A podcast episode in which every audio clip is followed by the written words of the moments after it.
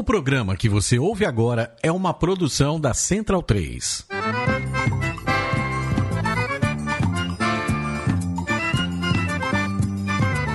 Começa agora com Gil Luiz Mendes, o seu podcast de futebol nordestino.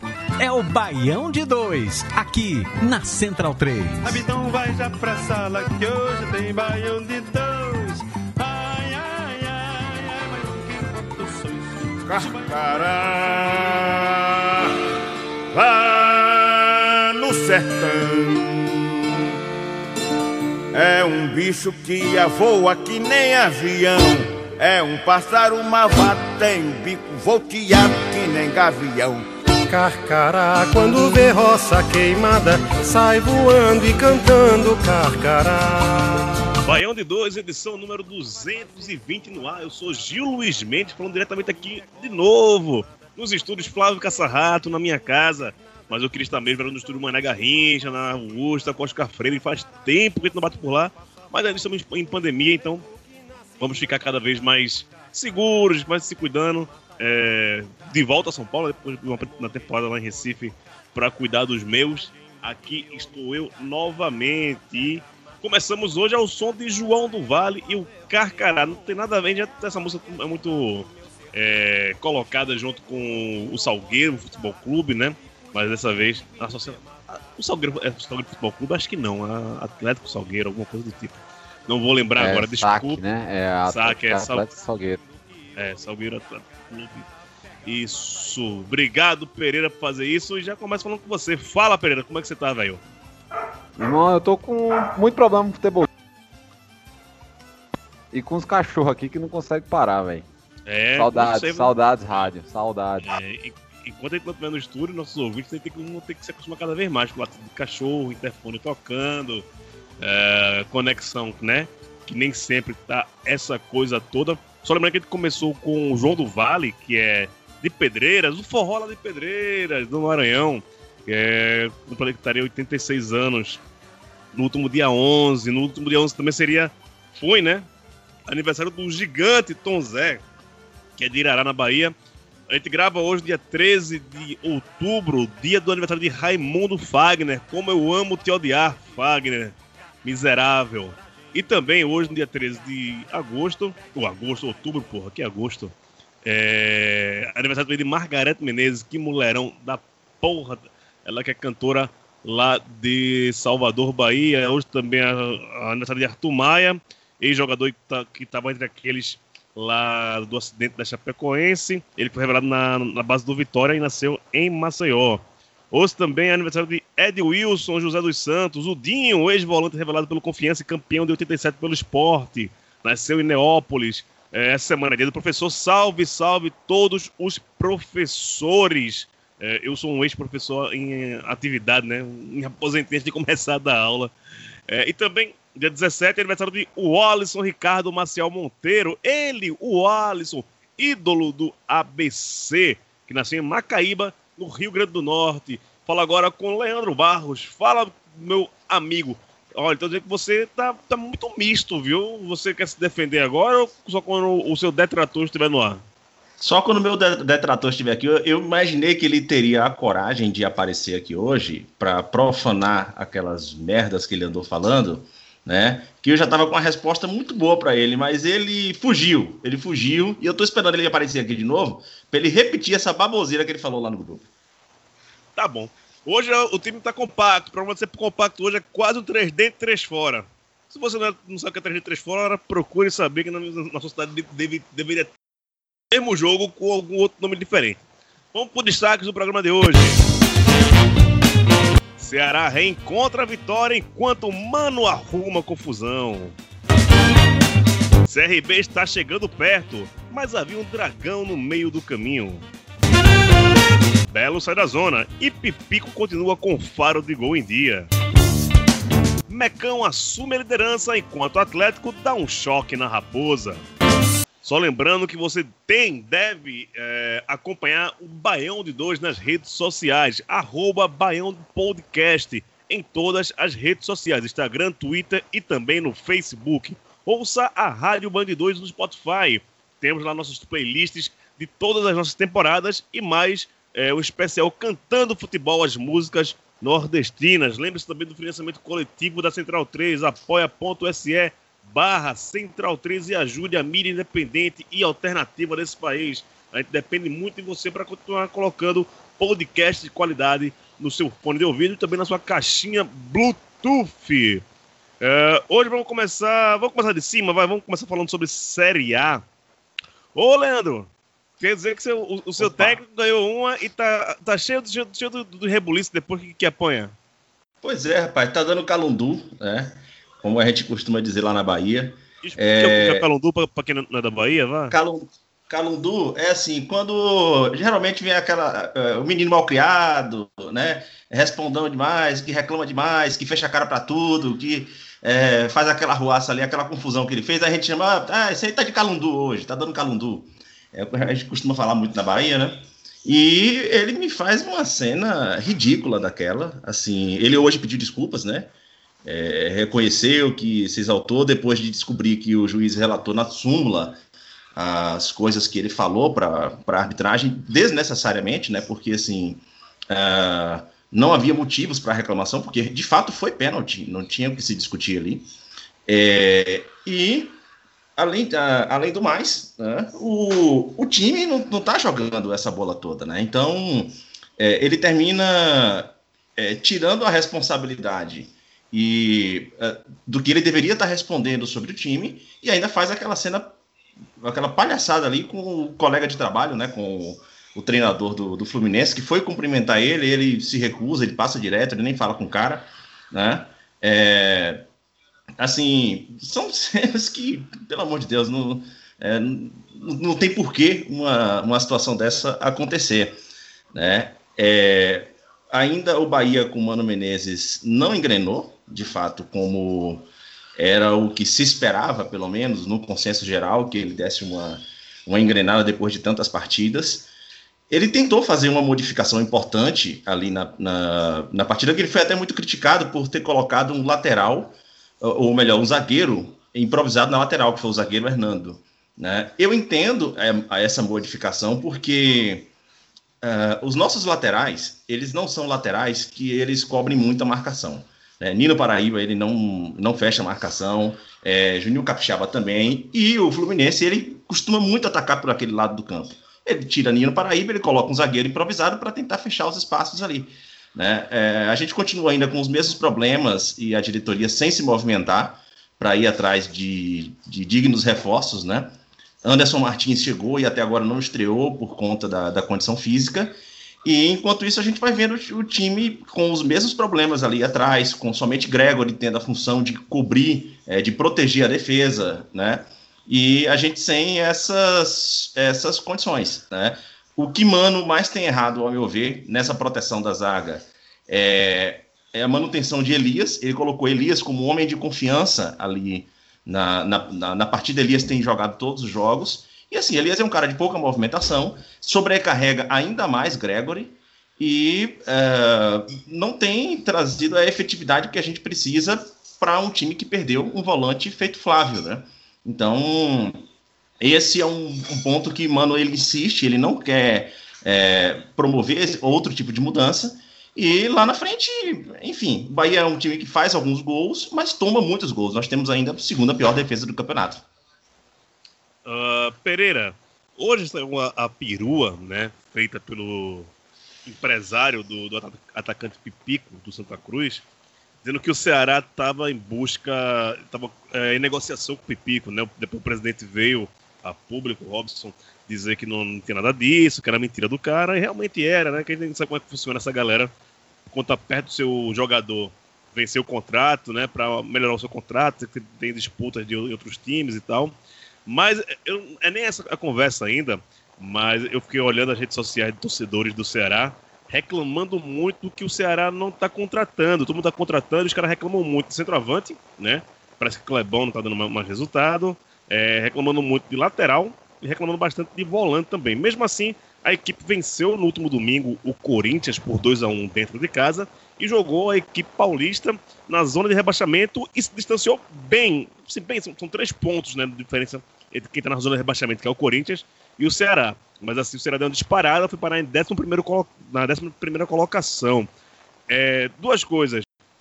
Justa essas reclamações do torcedor albinegro em relação ao seu elenco.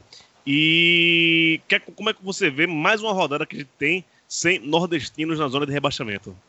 Tá, é, sobre a parte do elenco.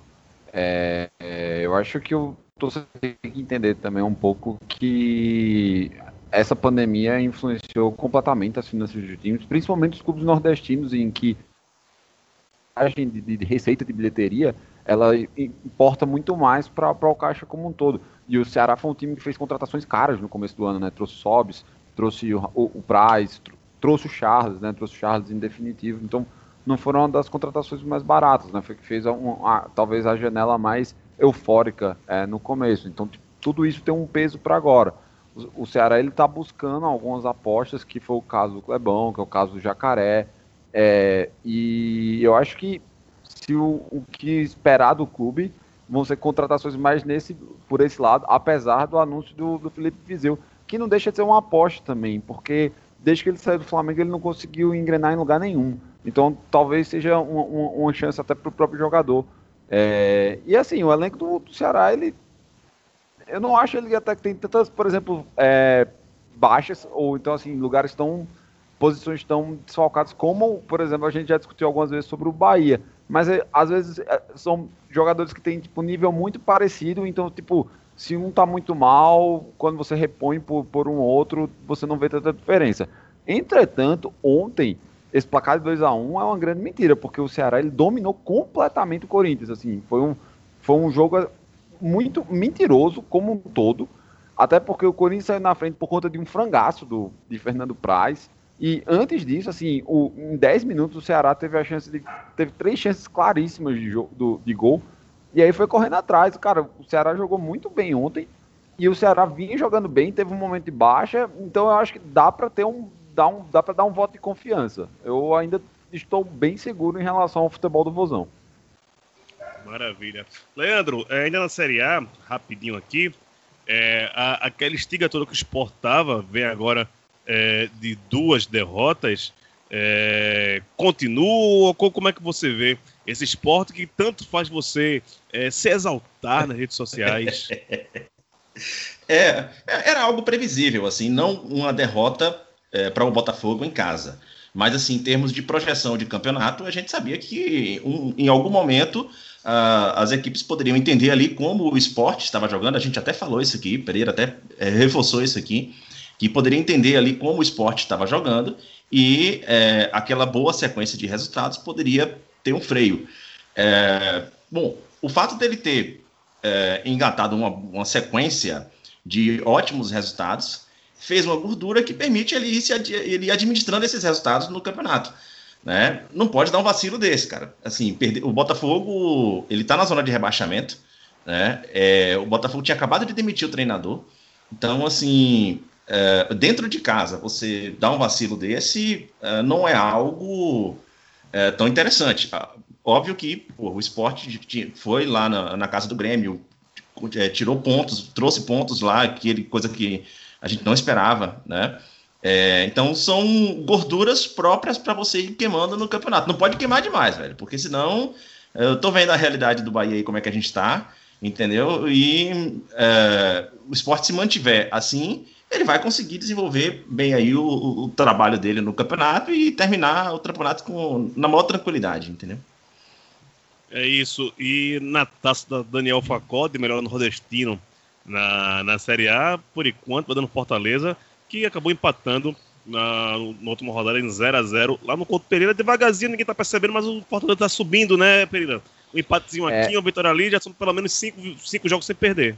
É, mas eu, eu, puxei uma, eu puxei uma base de dados ontem para começar a analisar exatamente Fortaleza, porque o que acontece? O Fortaleza parece que tem um, uma dificuldade muito grande quando ele tem de propor o jogo. E os primeiros primeiras conclusões que eu tenho é que de fato isso está acontecendo, porque eles empataram com o Curitiba, que é um time assim, muito fraco, é um, é um dos prováveis rebaixados mesmo. Antes da vitória do Atlético Mineiro, eles empataram com o Atlético Goianiense também num jogo em que eles tiveram muita dificuldade de propor a partida. E aí, por exemplo, amanhã eles vão ter um, o duelo contra o São Paulo na Copa do Brasil, que é exatamente a situação inversa, né? É um time que normalmente gosta de ter a bola e tal, e esse encaixe parece ser o mais favorável para Fortaleza. De novo, trabalho maravilhoso, Rogério Senna, mas falta virar essa curva daí. Falta tipo ter um pouco mais de criatividade, falta ter um pouco mais de solução na hora de propor o jogo. A posição tá ótima, supera as expectativas mais uma vez, o trabalho é exemplar, mas já tem que ter esse sinal de alerta ligado para essa condição, enquanto o Fortaleza tem de sair com a bola. O, o Pereira, é, o jogo de, de sábado, inclusive, é, ele foi também um pouco um jogo enganador, assim, porque no primeiro tempo o Fortaleza foi muito bem na, na partida, o Fortaleza dominou o jogo, o Curitiba não existiu no primeiro tempo. O, o grande problema do Fortaleza nessa partida foi é, justamente as finalizações, né? O Fortaleza finalizou muito mal durante a partida. Então, é, ele até consegue dominar o jogo e é, foi tanta blitz que quando chega ali na, na reta final da, do jogo, no, no, naquele último, é, último terço da partida ali, é, o Fortaleza cansou e foi o único momento, os 10, 15 minutos ali, que o Coritiba jogou alguma bola. O Coritiba foi para frente, quase acaba fazendo uh, também o seu gol. Mas é, o 0 a 0 ali ficou, ficou barato para o Coritiba, viu? Esse é outro número que eu já levantei para esse texto, Leandro. O Fortaleza é um time que acerta pouco gol. Ele pode até finalizar bastante, mas ele acerta muito pouco gol. A média normalmente é entre dois e três chutes apenas certos no gol, na direção do gol. E ficou muito claro isso no último jogo. Dois e três e quantos? Aí varia. Normalmente tem partidas de 12, tem jogos que eles chutam 15 vezes, tem jogos que eles chutam 17. E tem jogos que eles chutam 7. Mas é muito comum você ter tipo, entre 2 e 3. A vez que eles acertaram mais o gol foi na partida contra o, o Bragantino, em que eles acertaram 6 chutes e, se eu não me engano, o resultado foi 3 a 0 É, isso mesmo, foi 3 a 0 para o Fortaleza. O, ponto é, o Fortaleza consegue se defender muito bem. O Fortaleza é um time que sofre muitos poucos gols. Então, tipo, eles terem essa, essa condição de, tipo, criar poucas, fazer poucos gols, acaba tipo, sendo muito condicionante para a vitória, porque assim, eles estão se defendendo muito bem. É um time que tipo, sofre muito, muito poucos gols. É complicado isso. Vamos passar para a Série B, rapidinho aqui também para falar que se não temos ninguém na zona de rebaixamento na Série A, não temos ninguém na zona de classificação na Série B. É... E o, o, que vem pegando muito no, pelo menos na última semana, que eu tenho visto nas redes sociais, estava no Recife na última semana, é, estava né, até ontem em, em, Recife, e chegando aqui, e, e, ainda ontem, a discussão muito era com esse Náutico, né, que perdeu em casa da Ponte Preta, a Ponte Preta no G4, o vice-líder do campeonato, e colocando ali o Náutico apenas a um ponto da zona de rebaixamento na 15ª colocação. Pessoal lá, os torcedores do Náutico, com que eu pude conversar, reclamando bastante também de elenco, é, até aliviando pro lado do técnico do, do Náutico, Justo Kleina, mas pegando muito na questão da, da, diretoria de futebol e que o time é fraco. O, as peças do, do, do Náutico é time para brigar para não cair. É isso mesmo, Pereira? É isso mesmo, mas é, tipo, isso a gente já vinha discutindo aqui no próprio Bahia há um tempo. Quando o Gilson Klein chegou, ele teve uma, uma série positiva de, de resultados, principalmente baseado na individualidade, Jean Carlos, coisas, mas assim, o elenco do Náutico é fraco. E quando você pega, exatamente, se você for fazer um filtro nas redes sociais, você tem acusações enormes, assim, de listas que eles querem de dispensa de 16, 17 atletas. Então, assim, o nível de insatisfação é muito alto. Mas, ao mesmo tempo, eu acho que, tipo, vale lembrar que o time subiu ano passado. Então, tipo, não, não teve tanto, tanta movimentação de mercado assim para fazer essa diferença. Mas, sim, o time é fraco e é para ficar de orelha em pé mesmo. É, que nos últimos cinco jogos o Náutico empatou apenas um e perdeu quatro, né? Pra você ter ideia, a... o Sampaio Correa faz uma campanha nos últimos cinco jogos, também empatou uma, só que venceu quatro. Tem três jogos a menos e já conseguiu passar o Náutico. Hoje está uma posição acima do Náutico, com 17 pontos, na 14 colocação. E a última vitória do Sampaio Correa, Leandro, foi justamente contra o Cruzeiro, elevando mais ainda a crise do Cruzeiro.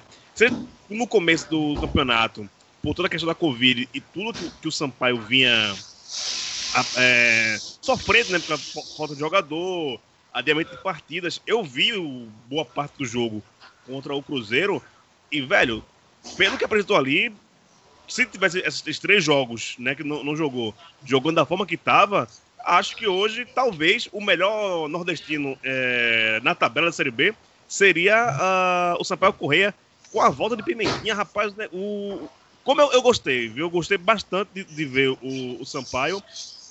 Confesso, foi o primeiro jogo que eu vi do Sampaio na Série B contra o Cruzeiro e jogou bastante. Lógico, acho que hoje o Cruzeiro não é parâmetro, mas pelo vi do Sampaio, me deixou muito impressionado e se mantivesse essa bola com os três jogos que não fez jogando essa bola, talvez a, a briga seria mais em cima, né? Agora já está um, né, quase um terço do campeonato da Série B. Não sei se chega lá ainda, mas dá, dá uma esperança, né, Léo?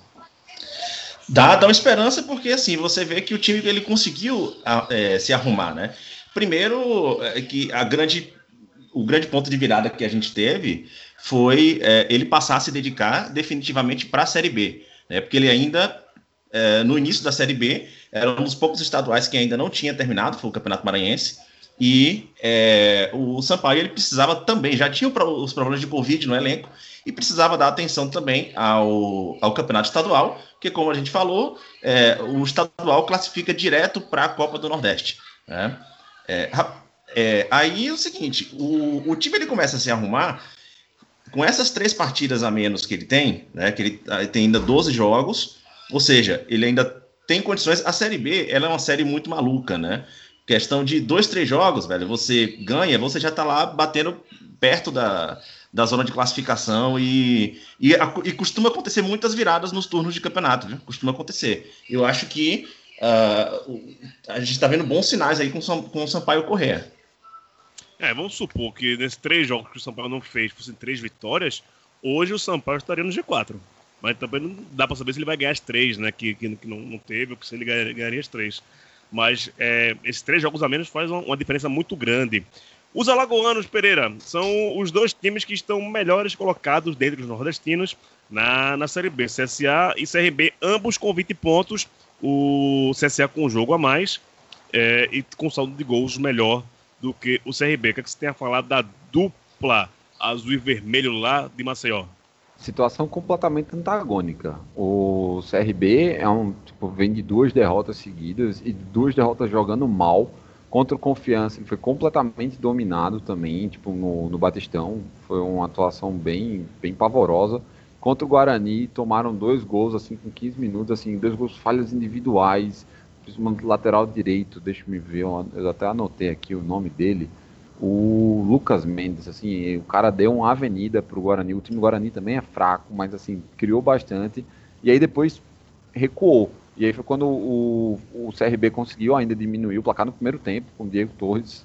Um belo, um belo gol, por sinal. Ainda criou algumas chances, mas pareceu que só conseguiu aparecer depois que, que levou o choque. Aí nessa, numa dessas, dessas pressões constantes, tomou contra-ataque, pênalti, gol futebol do CRB tá paupérrimo, assim, tá, tá, um, tá um tanto assustador. Bem, bem dentro do padrão que a gente fala, que, tipo, é, é meio ápice vale, ápice vale, ápice vale, nunca consegue, assim, ter uma constância. Então, nesse momento, o futebol do CRB é muito baixo. Já o CSA tá exatamente o contrário, cara. Tipo, a partida que eu assisti esse sábado contra o Paraná foi uma clínica, assim, uma aula. O Mozart, né, o Mozart, é, que foi o treinador que sucedeu a Gel Fuchs, também conhecido lá em Maceió como o Galego do Veneno, para todo mundo já ficar sabendo. Botou o time assim, arrumou o time, tiveram os reforços que vieram do, do ABC, principalmente o Paulo Sérgio. O Paulo Sérgio está jogando uma bola redondíssima. O Andrigo fez um, um golaço mesmo, o Andrigo fez. E, e cara, tá, tá muito bom. Inclusive estão ganhando agora do, do jogo. O CSA também está na frente. Também tem o Confiança. O Confiança também tem uns bons destaques para se pontuar. Olha aí, já emenda. Cara, depois que Daniel Paulista chegou, o time já teve três vitórias. Tipo, ele, ele com bem menos jogos já conseguiu é, igualar a pontuação que o Matheus Costa te, teve é, é, antes de ser demitido. E com variações. Ele tirou, por exemplo, algumas das, peças bem tradicionais, como era o Thiago Endes, colocou o Kaique Sá, que é um daqueles laterais assim, extremamente ofensivo, ele consegue de fato ser uma válvula de escape. É, como eu mencionei, contra o CRB, eles, eles criaram muitas chances, Contra o Operário, mudaram completamente o sistema, entraram com três zagueiros, adiantaram o, o Kaique Sal. O cara fez um golaço, golaço, golaço. Tipo, seguraram direitinho, tomaram o gol de empate, mas assim, se mantiveram. O, o Confiança, ele tem um, um, ferrolho muito bem postado.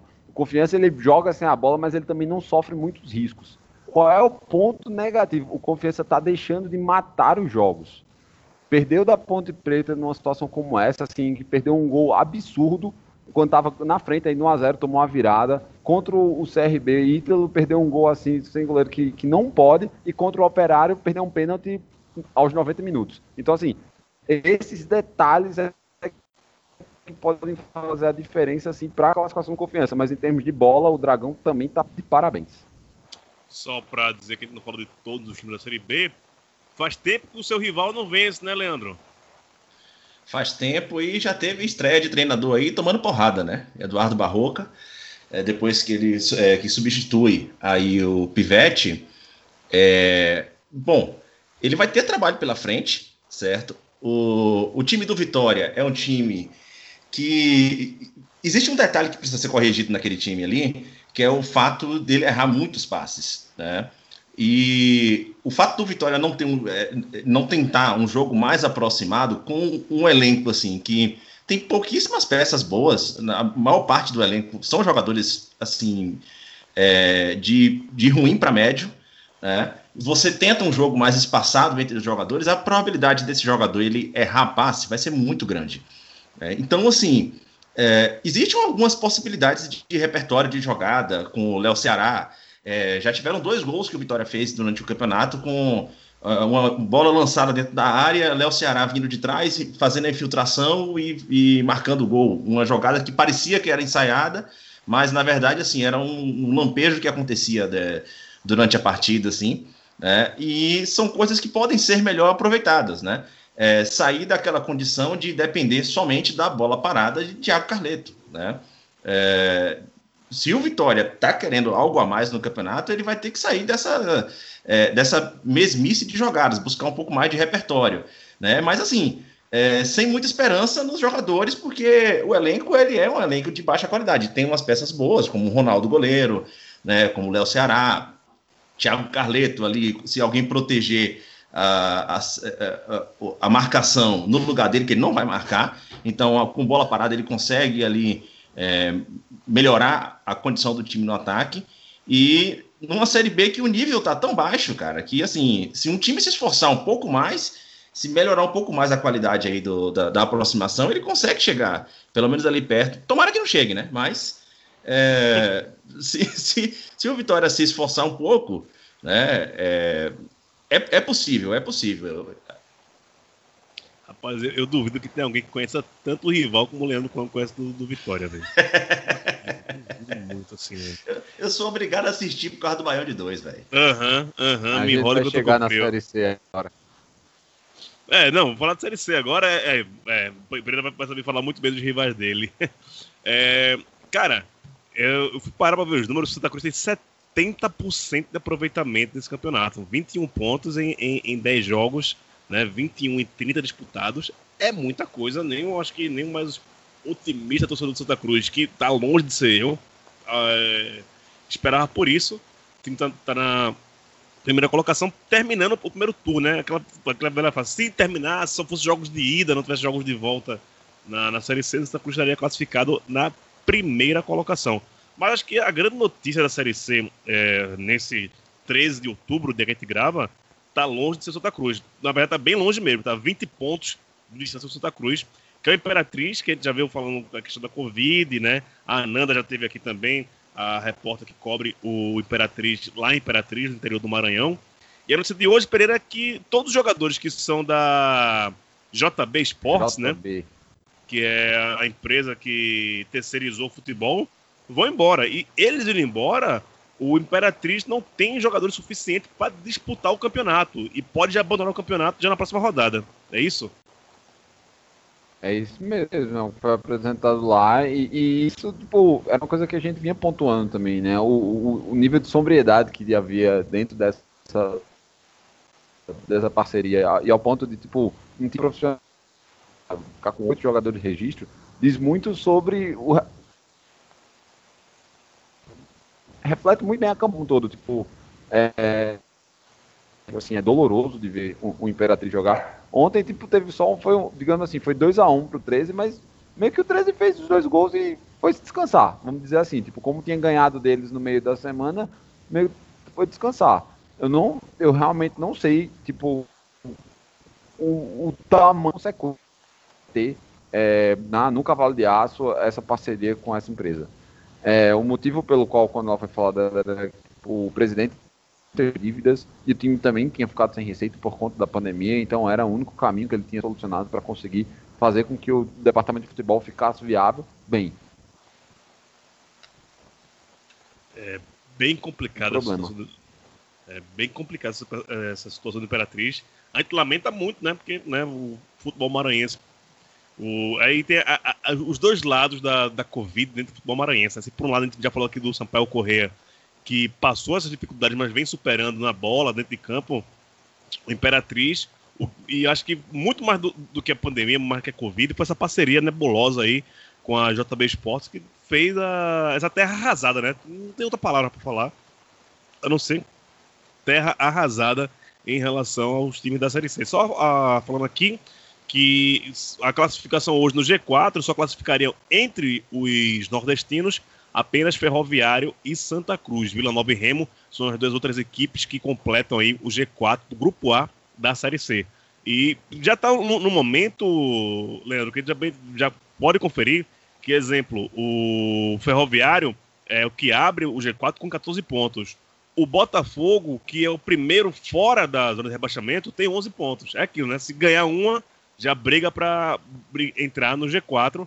E o Ferroviário também se vacilar aí, já consegue é, brigar lá, lá, embaixo. Mas uma coisa que depois eu até vou falar com. Acho que eu já falo com, o Pereira agora. Que ele falou muito do 13, né? Que o 13, ah, a gente não sabe e tal cinco partidas aí invictas, né? Três empates e duas vitórias. Porque para quem estava lá embaixo da zona de rebaixamento, hoje briga pro G4, né, Pereira? Sou bem. O 13 ele tinha direito lá o Pereira, o volante, os dois volantes na real, o Robson e o, e o Barba, esses Barba, assim, dois bons jogadores. Tem um atacante bom, que ele é um terror, ele é um inferno, ele cria muita oportunidade. E ele se reforçou bem. Trouxe o Douglas Parker, que é o, que é o caminho 10, um, atacante novo agora também, que Gilvan, acho, acho que é Gilvan, também bem, é, bem incisivo, assim, é um cara que finaliza bem, cria muitos, muitas boas jogadas, assim, o 13 está tá bem encaminhado, e trouxe treinador novo, acho que o, o Galo vai... Agora sim, ele também pegou duas vezes o Imperatriz, uma vez o Botafogo, que era adversário direto. Eu acho que isso também deve ser levado em consideração na hora quando a gente está analisando o, o Alvinegro, assim, porque também pegou os adversários mais fracos até o momento. Então, as próximas rodadas, por exemplo, o próprio jogo contra o Santa Cruz, que vai ser o próximo, já vai, já vai ser um excelente teste para a gente começar a medir qual é a verdadeira expectativa do, do 13 para o resto da competição. É bem por aí. Deixa eu passar logo para a Série D, que a gente não falou na semana passada, e tem coisa pra caramba pra falar da, da Série D. É, deixa eu pegar aqui os jogos, abrindo aqui.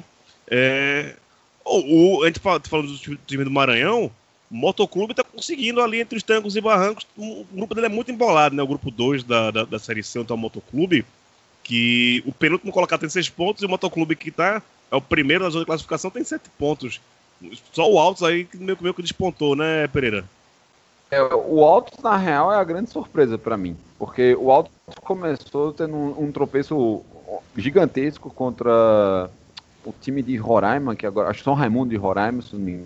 É, mas, mas se encontrou depois. Se encontrou, inclusive ganhou o, o clássico piauiense agora contra o River, que era um time que tipo, a gente colocava uma séria expectativa por conta do, do crédito Flávio, Flávio Araújo, mas assim, é, tá jogando um futebol muito burocrático ainda, não, não vejo muito saída. E o Moto, na, o Moto ele tomou um, um sacode agora também do, do Juventude, né? Tipo, o Moto é outro time, cara, que tá, tá muito perdido, assim. Eu não, não, dentro desse grupo, assim, eu acho que o Altos é o único que tá jogando um, um futebol mais convincente, mas ao mesmo tempo um nível bem baixo, cara. Não, não vi conseguir perceber ou algum lampejo em que possa dá assim, segurança de que poderá brigar por acesso.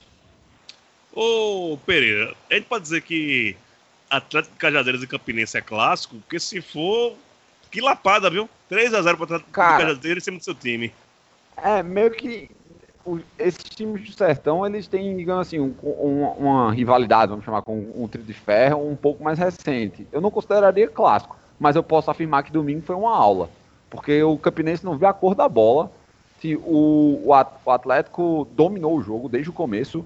O Campinense não tem meio campo, meio campo nenhum, assim, as duas primeiras partidas que foram extremamente, assim, é, entusiasmantes para o torcedor raposeiro, parece que foi um, um lapejo, assim, um, um, um oásis dentro de, de, um elenco muito pobre que não consegue criar nada.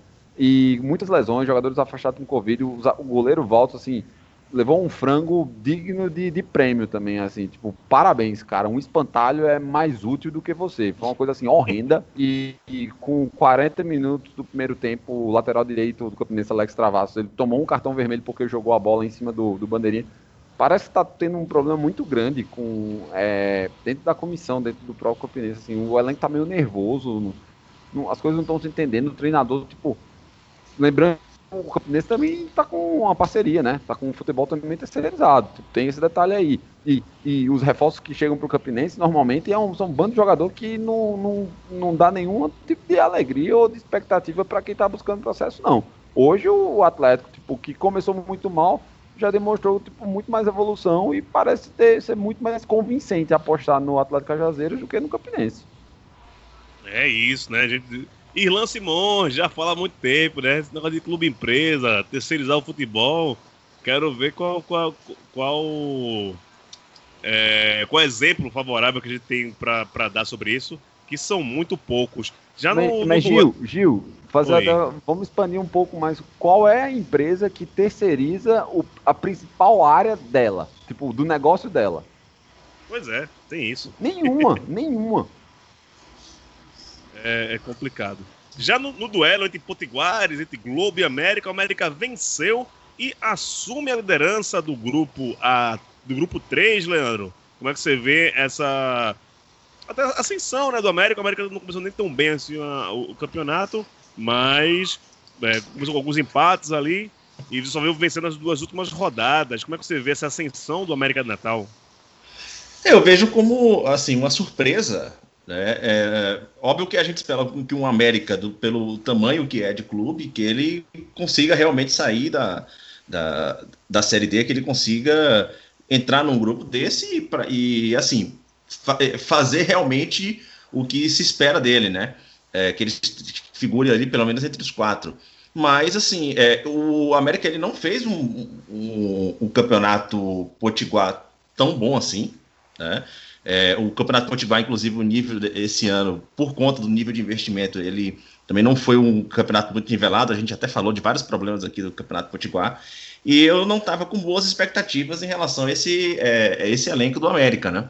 Mas é, ele, uh, o que deu a entender agora, o time começou a engrenar e eu estou sentindo aí que vai passar de fase. Estou sentindo que, vai, que ele, ele não deve ficar para trás dessa vez, não. Né? Assim como o ABC também. O ABC está sobrando no grupo dele, né? É, também teve assim, outro confronto entre outro Potiguar, né? O Potiguar e Mossoró e o ABC 0 a 0 mas o ABC ainda sem perder nessas cinco primeiras partidas do, da Série D. Exatamente, né? O ABC, acho que Pereira, inclusive, deve ter, ter acompanhado a última partida do ABC, eu não acompanhei, mas é, o ABC, assim, é, desde o início já deu a, a, as caras de que seria o time a ser batido nesse grupo. Né? E é, tem sido essa a realidade em campo.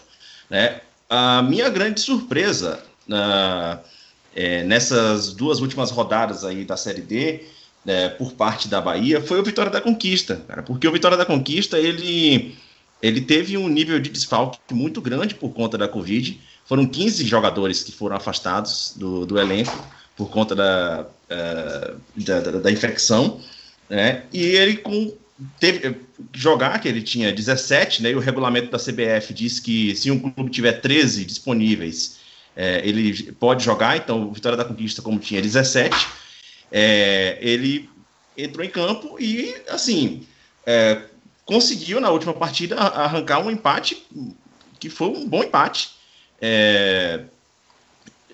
com um elenco completamente desfigurado e com lesões que aconteceram no primeiro tempo da partida também. Né? Então, assim, vai demonstrando aí que é um, é um elenco forte, que as peças que chegam no lugar é, conseguem dar conta do recado substituir, e substituir. Para você ter ideia do nível de desfalque que o Vitória da Conquista teve, eles tiveram que colo é, colocar para jogar de última para jogar não, para ir para o banco, o preparador de goleiros, porque ele foi um goleiro que ele já jogou muito pelos intermunicipais da Bahia, né? Então ele aposentou tem pouco tempo.